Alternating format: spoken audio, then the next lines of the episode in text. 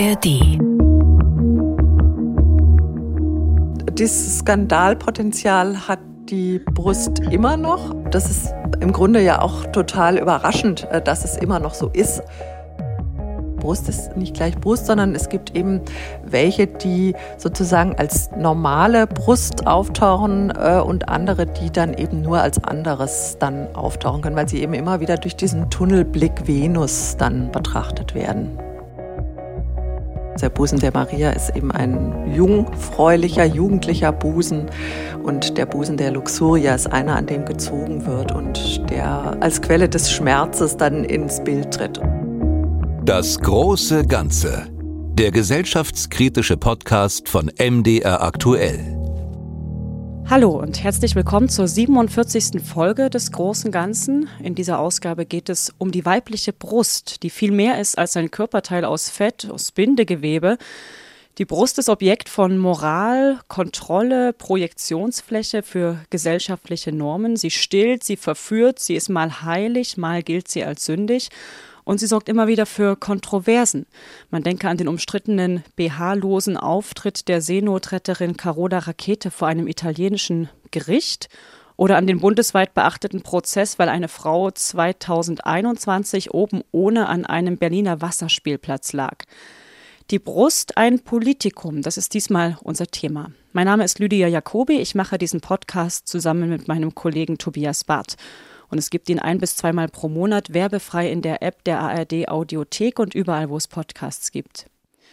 Mit der Frage, warum die Brust so politisch aufgeladen ist, hat sich die Kunsthistorikerin Anja Zimmermann beschäftigt.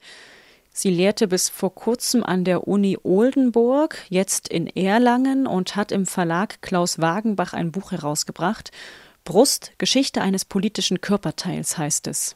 Anja Zimmermann, hallo. Hallo. Die Brust, die steht für Weiblichkeit und Erotik, für Mütterlichkeit, Fruchtbarkeit, Sünde, Befreiung, Heldentum oder wir kommen später noch dazu, sogar für patriotische Erhebung. Wie kann denn ein Körperteil so viele Assoziationen wecken? Ähm, ich glaube, es liegt an zwei Dingen. Äh, zum einen, weil sie zwei Funktionen hat, sozusagen, die sich in unserer Gesellschaft irgendwie widersprechen. Nämlich zum einen steht sie für Mütterlichkeit, Stichwort Stillen, und zum anderen steht sie eben für Sexualität, wird sexualisiert und ist eben ein erotisches Symbol. Und nachdem in unserer Gesellschaft diese beiden Bereiche vielfach eben auch als einander ausschließend gedacht werden, kann die Brust sozusagen auch an all diesen beiden Punkten ähm, mit Assoziationen sich verbinden, die dann auch widersprüchlich sind. Und das andere, der andere wichtige Punkt, den man vielleicht noch nennen muss, ist, äh, Geschlechterdifferenz. Die Brust ist ein Körperteil, das dadurch, dass es auch sichtbarer ist jetzt als die sogenannten primären Geschlechtsorgane, ähm, als Marker für Geschlechterdifferenz äh, wirkt. Also durch die Kleidung hindurch, ihr Sichtbarwerden in der Werbung und so weiter und so weiter.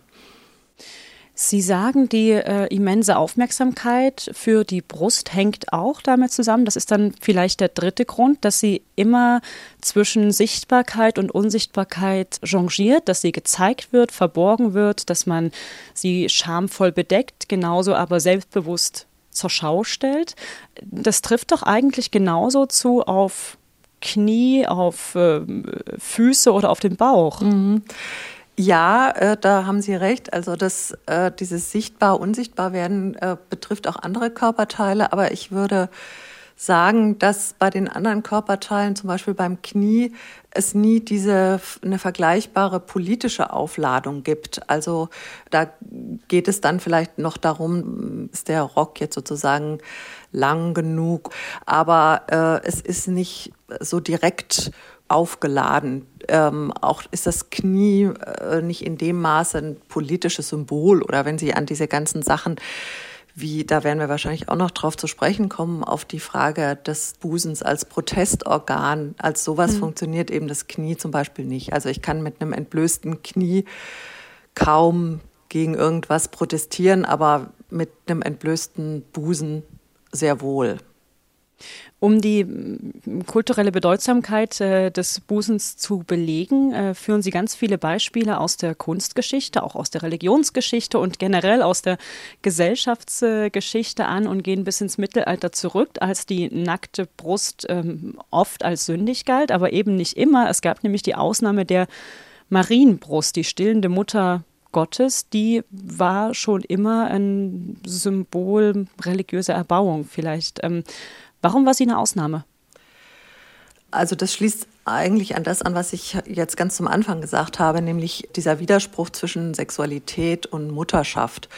Und die Maria ist ja eine äh, Figur in der christlichen Vorstellungswelt, die in Anführungszeichen von Sexualität eigentlich gereinigt ist. Also sie ist eine jungfräuliche Mutter.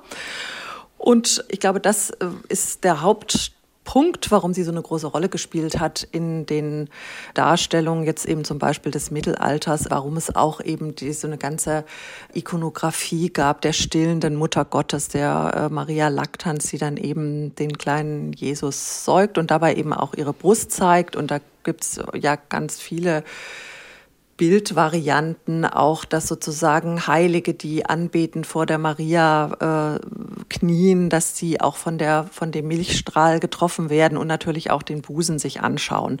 Und man darf auch nicht vergessen, dass eben dieser dieser entsexualisierte Busen der Maria, dass dem auch in der Bildwelt ein anderer Busen gegenübergestellt wurde, eben der sündige Busen, also eben in der Figur der Luxuria, der Wollust, eine der sieben äh, Todsünden. Da gibt's auch ganz viele Beispiele dafür, wie dieser Busen dann eben zum Beispiel auch malträtiert wird. Also der Busen der Maria ist eben ein jungfräulicher, jugendlicher Busen und der Busen der Luxuria ist einer, an dem gezogen wird und der als Quelle des Schmerzes dann ins Bild tritt. Und ähm, die kriegen aber eben, sind sozusagen irgendwie gespalten und kriegen ganz unterschiedliche Aufgaben zu gewiesen.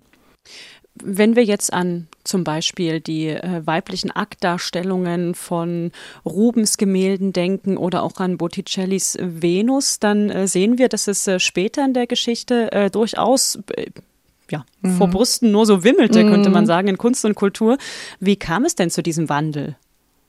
Also zum einen kann man sagen, also wenn man jetzt noch weiter zurückblickt, hinter das Mittelalter sozusagen, dann findet man da auch äh, Aktdarstellungen, also eben in der antiken Kunst, in der griechischen Kunst, wie es dazu kam, dass diese, diese Venusfigur dann auch wieder aufgetreten ist und mit ihr dann eben auch, wie Sie gesagt haben, dass es dann so von anfängt von äh, Brüsten zu wimmeln in der äh, Kunst. Das hängt eben damit zusammen, äh, dass sich die äh, Kunst dann im, in der Renaissance wieder auf die Antike besinnt und äh, damit eben auch wieder diese Körperdarstellung äh, in den Blick nimmt, aber auch für männliche Körper ganz andere, ähm, ja, kann man sagen, Kategorien, visuelle Kategorien hat wie für den weiblichen. Also da spielt zum Beispiel Schamhaftigkeit äh, von Anfang an, kann man sagen, eigentlich eine große Rolle. Es gibt ein, äh, eine Untersuchung einer äh, österreichischen Kunsthistorikerin Daniela Hammer-Tugendhat, die an eben zwei antiken Skulpturen das zeigt, wie sozusagen äh, der männliche Körper als äh, Körper auftritt, der eben sich ohne Scham präsentiert und in der Figur der Aphrodite eben durch eine Handhaltung, die zum Beispiel eben einen Teil der Brust bedeckt, sozusagen in der Körperhaltung gleich auch diese Scham eingeschrieben ist. Und äh, dann kann man sozusagen bis in die Gegenwart eigentlich verfolgen oder auch in die Moderne, wo dann tatsächlich weibliche Akte das Thema eigentlich der Kunst werden. Also ähm, das ist eines der Hauptthemen tatsächlich auch der Kunst. Venus das heißt die liebliche, freundliche, ursprünglich eine latinische Göttin der Gärten, der Weinpflanzungen, deren auf den Reiz der Vegetation bezüglicher Name Veranlassung gab, mit ihr die griechische Schönheits- und Liebesgöttin Aphrodite gleichzusetzen. Als Verticordia, Wenderin der weiblichen Herzen zu Zucht und Sitte, begingen ihr die römischen Matronen den 1. April als Festtag. Meyers Konversationslexikon 1905 diese Darstellung von äh, Brüsten, von äh, Körperteilen, die ja auch kulturell sehr unterschiedlich sind, welche Rolle spielen eigentlich diese Bilder für unseren Umgang mit Körperlichkeit, mit Brüsten ganz speziell. Die spielen eine sehr große Rolle, ähm, weil diese Bilder. Einmal, wenn man sie sich historisch äh, anschaut, wie ich das gerade auch so versucht habe anzudeuten mit diesem Verweis auf diese antiken Darstellungen, ein bestimmtes Muster vorgeben, dem das jetzt nicht immer gleich bleibt, aber an dem man und die Kunst sich irgendwie abarbeitet, aber eben nicht nur die Kunst, sondern da gibt es dann durchaus auch so Stränge in die populäre Bildkultur, also wie eben Frauen auftauchen, Haltungen zum Beispiel, aber auch eben Ideale. Also ich glaube, in Bezug auf Körperideale spielt es eine sehr große Rolle. Also ich habe in meinem Buch ja, gehe ich auch äh, an äh, einer Stelle auf die Venus von Willendorf ein, diese ähm, prähistorische weibliche Figur, die so praktisch allen Schönheitsidealen, die eben mit der Venus verbunden sind, widerspricht. Also da fehlt das Schamhafte, das sind sehr äh, große Brüste, äh, die man äh, also heute als, als Hängebrust in Anführungszeichen oder so bezeichnen würde. Und da kann man eigentlich ganz gut sehen, wie diese Ideale, die äh, auch zu einem Großteil eben in künstlerischen Darstellungen äh, immer wieder variiert werden, wie die sich dann auch auswirken eben auf die Vorstellung von dem, wie Körper eben zu sein haben oder was sozusagen als erstrebenswert gilt und was nicht und wie sozusagen dieses Erstrebenswerte dann wiederum auch nochmal gerahmt wird. Also was gehört da alles dazu, auch an moralischen Vorstellungen, ja, also äh, moralische Abwertungen etwa von Personen, die dieser, diesem Ideal nicht entsprechen ansprechen oder auch Fragen auch rassistischer Abwertung und so weiter. Dieses ähm, Beispiel, die prähistorische äh, Venus-Statuette, ist ja ein sehr interessantes, weil sich daran auch zeigen lässt, dass Brust eben nicht gleich Brust ist. Ja, also das lässt sich daran zeigen. Und was daran eben äh, auch ablesbar ist, ist, wie intensiv dieses Venusbild der idealen Brust selbst dann noch aktiviert wird, wenn die der dargestellte Körper überhaupt nicht dem entspricht. Also diese äh, Venus von Willendorf genannte Figur ist ja natürlich eben keine Venus, weil sie äh, eben aus einer Zeit stammt, äh, als die Venus noch gar nicht erfunden war. Und man hat aber trotzdem sie eben Venus von Willendorf genannt und damit die mhm. Venus als eine Referenz genommen und hat aber damit vor allen Dingen markieren wollen, sie weicht eben von diesem Ideal ab. Also es ist ein unheimlich enges äh, Ideal, was da immer wieder bespielt wird. Aber ähm, gleichzeitig, wie Sie jetzt eben gesagt haben, Brust ist nicht gleich Brust, sondern es gibt eben welche, die sozusagen als die in Anführungszeichen normale Brust auftauchen äh, und andere, die dann eben nur als anderes dann auftauchen können, weil sie eben immer wieder durch diesen durch diesen Tunnelblick Venus dann betrachtet werden. Und äh, dieses Ideal wollte man ja auch im Alltag über Bekleidung zum Beispiel erreichen. Äh, man denke an das Korsett. Ab dem 16. Jahrhundert ging das wohl los und dann hat man sie manchmal ganz flach abgeschnürt oder manchmal nach oben gedrückt. Welche Funktion muss man dem Korsett denn zuschreiben? Also ich glaube, eine bestimmte Funktion kann man ihm gar nicht zuschreiben, sondern die hm. Funktionen haben sich, glaube ich, auch gewandelt. Also was man schon allein daran sieht, dass es eben so gegen Ende des 19. Jahrhunderts zu so einer intensiven Debatte über das Korsett kam und äh, eben von ganz verschiedener Richtung. Also einmal aus der Medizin, dass man eben gesagt hat, ja, das Korsett äh, schädigt den weiblichen Körper. Man hat dann diese Bilder gehabt, diese unglaublich eingeschnürten äh, Brustkörbe, wo man dann gesehen hat, dass sich diese unteren Rippen, dass sie überhaupt nicht mehr im natürlichen Zustand sich befinden, sondern äh, irgendwie ganz verkümmert sind sozusagen. Dann gab es die Kritik gegen das äh, Korsett auch aus der Perspektive der Frauenrechtlerin, die eben auch das Korsett dann als Anita Augsburg, glaube ich, das Korsett als Zwangsmaschine bezeichnet hat. Und da kann man dann, glaube ich, schon sagen, da hatte das Korsett dann für diese Frauen auch die Funktion des, der Einschränkung und auch des ähm, also des Abhaltens sozusagen von Frauen aus dem politischen Diskurs und der Ermächtigung sozusagen der politischen äh, Teilhabe. Und das ist eben auch eine sehr interessante Beobachtung zu sehen, wie viele unterschiedliche Leute sich eigentlich an dieser Korsettdebatte beteiligt haben und auch zum Teil politisch sehr unterschiedlich. Also es wird oft so erzählt, dass es da so eine lineare Fortschrittsgeschichte gibt, dass sich dann die Frauen von dem Korsett befreit haben. Aber es gab auch eben durchaus Beteiligte an dieser Debatte, die nicht unbedingt die äh, Frauenbefreiung im Sinn hatten, sondern die eine ganz, ganz äh, konservatives, fast schon reaktionäres Frauenbild hatten und dann eben aus einer medizinischen Perspektive oder bevölkerungspolitisch argumentiert haben im Sinne von, das äh, hindert die Gebärfähigkeit der Frau und deswegen müssen, muss jetzt endlich Schluss sein mit diesem Korsett. Also es gab eine ganze Fülle an unterschiedlichen Funktionen, die das Korsett und auch der Kampf dagegen dann jeweils hatte. Korsett, auch Schnürbrust oder Schnürmieder. Die mit Fischbein ausgesteiften Unterziehleibchen wurden besonders durch die Medicis im 15. Jahrhundert in die Mode gebracht, und zwar so, dass der Oberkörper zuletzt völlig seine natürliche Form verlor. Seit 1820 nahm die Korsettfabrikation einen hohen Aufschwung. Alle auf die gänzliche Abschaffung des Korsetts gerichteten Bestrebungen sind bis jetzt gescheitert. Meyers Konversationslexikon 1905 Sie beschreiben den Busen als Multitool des Patriarchats, ähm, der Umgang mit dem Busen geprägt von männlichen Vorstellungen und Blicken. Wo bleiben denn die Frauen in der Erschaffung dieser Narration?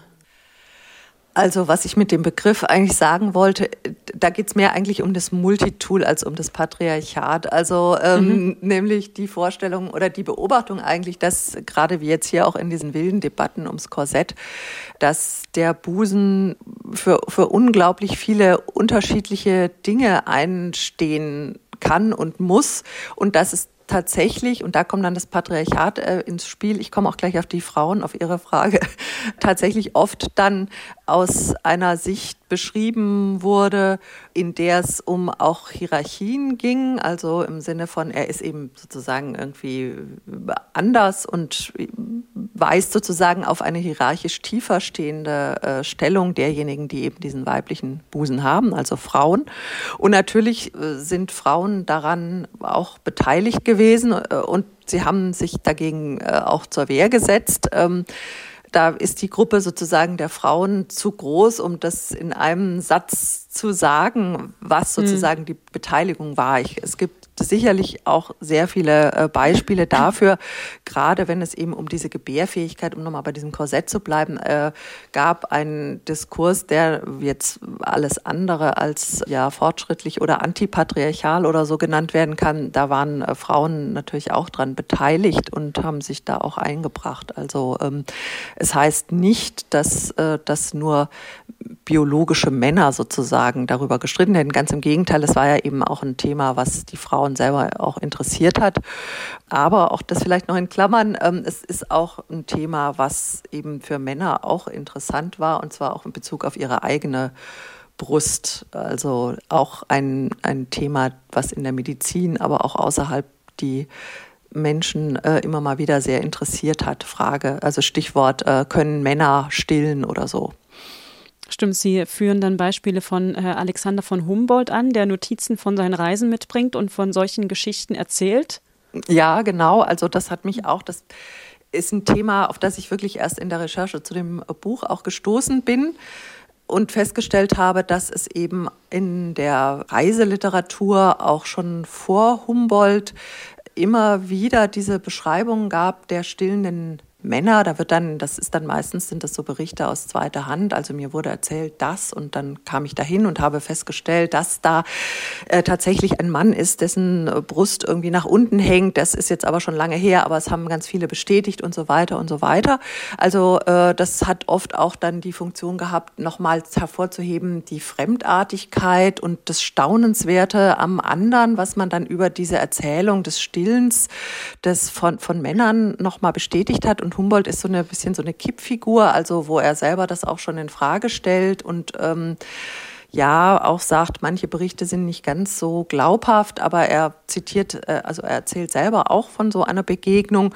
Danach, also im Laufe des 20. Jahrhunderts und Ende des 19. Jahrhunderts nehmen dann diese Erzählungen ab. Aber die waren tatsächlich irgendwie sehr verbreitet und zeigen eben auch, dass es, äh, Stichwort Geschlechterdifferenz, dass es da eben nicht nur um Frauen geht, sondern irgendwie immer auch um die Frage, wie ist sozusagen der männliche Busen, die männliche männliche Brust und ähm, was ist mit den ganzen Aufgaben, die mit dem Busen auch dann verbunden sind. Es gibt ein Beispiel, an dem besonders deutlich zu werden scheint, wie der Busen zu einem politischen Symbol wurde. Die künstlerischen Darstellungen der französischen Revolution, zum Beispiel das ganz berühmte Gemälde von Eugène Delacroix, die Marianne, die Nationalfigur Frankreichs, die mit entblößter Brust und ähm, ja sehr heldenhaft über die Opfer der Revolution hinwegsteigt sozusagen. Wie viel ist denn hier an dieser entblößten Brust tatsächlich Politik und wie viel vielleicht doch nur die Faszination des Künstlers für den weiblichen Körper, die Suche nach Aufmerksamkeit, nach mhm. Publikum? Mhm.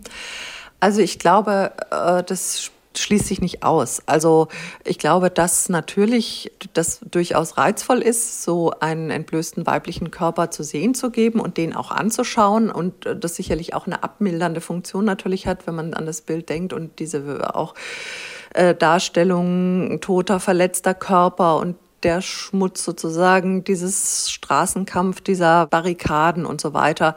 Also dieser visuelle äh, Reiz, der spielt da sicherlich auch eine Rolle.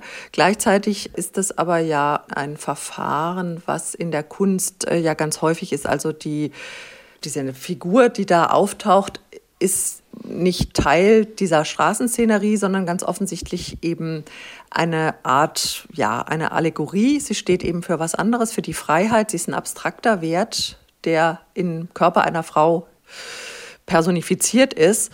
Und insofern ist das Politische liegt sozusagen dann daran, wenn man dann noch mal in einem zweiten Schritt sich anguckt, welche Rolle äh, spielten eigentlich äh, Frauen in der französischen Revolution? Oder welche ähm, Möglichkeiten hatten sie dann auch, ähm, sich einzubringen ähm, politisch? Und diese Figur der Freiheit in Delacroix Gemälde, die hat so sozusagen eine Brust entblößt und hat und zitiert damit so ein Topos der Amazonen, die ja auch mit einem Busen dargestellt wurden oder gedacht mhm. wurden. Und man kann auch in der Literatur, der zeitgenössischen Literatur findet man auch oft, also die Beschreibung der Revolutionärinnen, die es ja gab, der revolutionären Frauen, das sind sozusagen unsere Amazonen und so weiter. Und gleichzeitig wurde aber über den Busen gab es auch andere Arten der Argumentation, dass man dann eben gesagt hat, auch im Anschluss an Rousseau oder so, äh, ja, dieser Busen der realen Frauen, der ist zum äh, Kinderstillen und das ist eigentlich ein Hinweis darauf, dass eben die natürliche Sphäre der Frau im Haus ist und nicht in der Politik. Und da ist jetzt sozusagen, glaube ich, aus meiner Sicht auch, und das haben auch ja andere, äh, hat auch die feministische Kunstgeschichte ja vielfach auch so gedeutet, dass diese Figur in Delacroix Gemälde einerseits dafür sorgt, dass es sozusagen so eine mm, Figur ist, mit der abstrakte Werte verkörpert werden können im weiblichen Körper und gleichzeitig aber auch Politik gemacht wurde im Sinne von Frauen werden eben ausgeschlossen. Also 1793 äh, war das, glaube ich, äh, wurden dann zum Beispiel politische Frauenclubs oder so verboten. Man konnte es einerseits die Frau anhimmeln und hat sich am nackten Busen erfreut und das hat auch Aufmerksamkeit generiert, äh, wie Sie sagen. Aber auf der anderen Seite war das auch so dann so eine Art Alibi, dass man dann die echten Frauen in Anführungszeichen gar nicht mehr beteiligen musste an der revolutionären Politik. Die Brust also als ähm, Symbol der Revolution, als Protestorgan, das ist sie bis heute. Ähm, man denke an die Proteste, Demonstrationen im vergangenen Sommer ähm, war das, glaube ich, unter dem Motto Gleiche Brust für alle sind äh, Demonstrantinnen oberkörperfrei durch verschiedene Städte gezogen und haben gefordert, dass auch weibliche Oberkörper in der Öffentlichkeit äh, nackt gezeigt werden dürfen. Und manche Frauen, das ist mir zumindest in Dresden aufgefallen, das war wahrscheinlich auch woanders so, hatten auf ihre Brüste glotzt nicht so geschrieben und zugleich forderten sie mit dem Protest natürlich zum Hinschauen auf. Wie muss man denn diese Ambivalenz einordnen? Also ich glaube, da geht es dann vielleicht darum, dass es auch eine bestimmte Art des Glotzens ist. Also natürlich, mhm. ähm, oder dass, dass diese Ambivalenz irgendwie auch gewollt ist. Also äh, sonst würde man sich ja nicht in die Öffentlichkeit begeben und da auftreten. Das rechnet ja gewissermaßen mit dem Glotzen. Aber dieses Glotzen ist ja eben oft auch sehr skandalisierend und äh, sorgt eben dafür, dass dann auch gesagt wird, ähm, es gibt eben unterschiedliche Regeln für das Auftreten des nackten menschlichen Oberkörpers, äh, wenn es eben Frauen sind oder Männer, beispielsweise Schwimmen im äh, Schwimmbad oben ohne etc. Und ich glaube, auf dieses glotzen. Oder ja, es ist, glaube ich, so eine, so eine Aufforderung, eben über die Ambivalenz auch nachzudenken, mit der wir eben auf äh, Brüste glotzen. Also eben mhm. einerseits ähm, sind sie überall sichtbar und werden als attraktiv und sexualisiert betrachtet und andererseits heißt bedeutet das aber nicht, dass Personen, die gerne oben ohne in zum Beispiel eben im Schwimmbad sich aufhalten, das auch dann machen können. Also da ist dann sozusagen dieses Glotzen dann eher im Sinne von einem strafenden Schauen oder einem, äh, einem entrüsteten Blick auf die Brust ähm, begleitet. Und äh, ich ich würde es so deuten als so ein äh, Hinweis auch eben auf diese Ambivalenz, mit der die Gesellschaft die Brust, die männliche und die weibliche sowieso schon immer betrachtet. Es sind ja nicht zuletzt politische Gruppen wie Femen in der Ukraine gegründet, eine feministische Aktivistinnengruppe, die eben die Brust als Protestorgan entdeckt haben. Ist sie damit auch ein Stück weit ihre Skandalträchtigkeit losgeworden, weil sie häufig gezeigt wird? Mhm. Also ich glaube, dieses Skandalpotenzial hat die Brust immer noch. Das ist im Grunde ja auch total überraschend, äh, dass es immer noch so ist. Äh, zum mhm. einen deswegen, weil ähm, diese Aktionen von Femen würde ich zum Beispiel als also ganz anders äh, beurteilen als etwa diese Demo. Stichwort äh, glotzt äh, nicht so aus verschiedenen Gründen. Mhm. Kann ich gleich auch noch mal ein bisschen was dazu sagen interessanterweise hat sie eben nicht dieses Skandalpotenzial verloren, sondern ähm, ich glaube, das lässt sich jederzeit immer noch beliebig anzapfen. Also wenn man sich vorstellt, äh, von einer Politikerin würden Bilder oben ohne Bilder zirkulieren, dann hätte das einen anderen Effekt, als äh, wenn das bei einem männlichen Politiker äh, der Fall wäre. Und auch mhm. Auftritte oben ohne, also ich meine, wie wirksam die dann sind, ist eine andere Frage und inwieweit dass der Skandal dann vielleicht auch nur ein Skandälchen ist und auch natürlich äh, in gewisser Weise auch relativ äh, wirkungslos ist immer noch die Frage. Aber ich vermute sogar eher, dass eben dieses Skandalpotenzial sich außerhalb dieser dezidierten Protestorganisation manifestiert. Also ich fange ja mein Buch an mit diesem Beispiel dieses Streits auch über das Sonnen im, im Park in Berlin oben ohne. Und das ist ja jetzt erst, wird ja sozusagen gerade noch vor den Gerichten gewissermaßen verhandelt.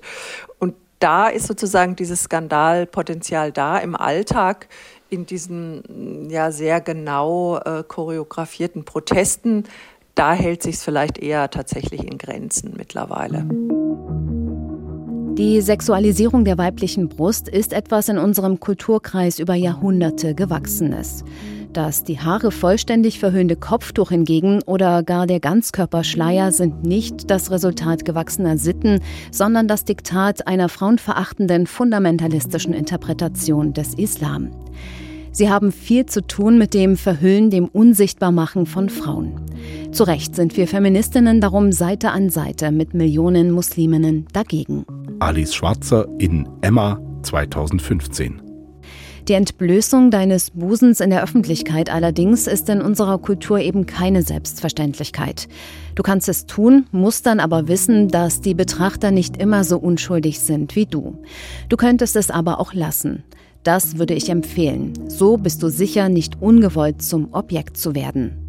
Man kann natürlich auch an das Stichwort Angela Merkels Auftritt bei der Eröffnung der Oper in äh, Oslo denken, als sie mit weit ausgeschnittenem Abendkleid, ähm, großem Dekolleté auftrat und sich die Medien danach fast überworfen haben und es so schien, als wäre es äh, kaum denkbar, dass mächtige Frauen überhaupt Brüste haben, wenn man es mal zuspitzen will. Mhm.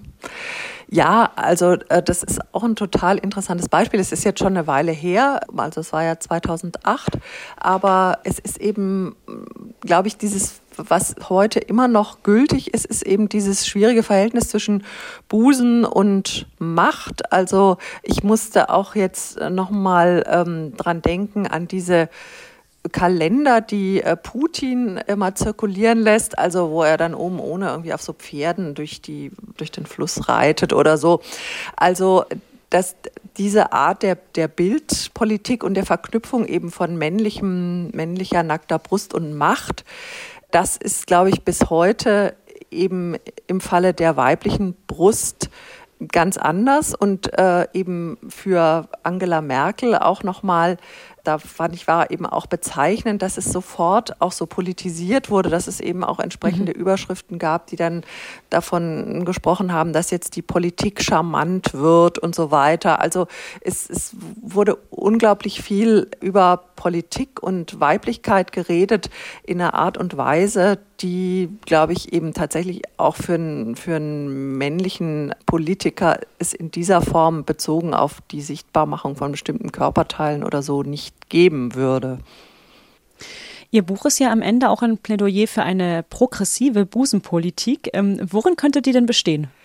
Ja, mhm. da geht es mir eben darum, um, die, um, das Stichwort also Selbstbestimmung auch über den eigenen Körper, um den Umgang auch mit dem Busen und äh, woran sich das für mich jetzt aktuell festmacht, ist eben tatsächlich auch diese Auseinandersetzung, die es gibt, eben um die äh, Neuformulierung auch des transsexuellen Gesetzes, das jetzt umbenannt werden soll in Selbstbestimmungsgesetz und diese sehr aufgeregten Debatten, auch äh, Stichwort zwischen Alice Schwarzer und denjenigen, äh, die sich eben auch durch ihre Kritik, die sie daran übt, auch, wie ich finde, auch zu Recht äh, diskriminiert fühlen.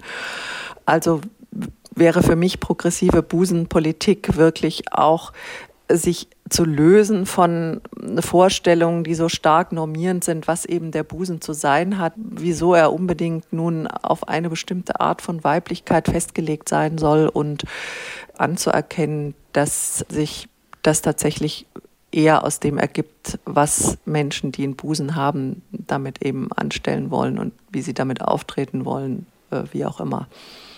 Ein, es ist natürlich ähm, auch mit einem Augenzwinkern gemeint, äh, Plädoyer am Ende des Buches, ihn einfach mal hängen zu lassen. Ähm, hübscher letzter Satz.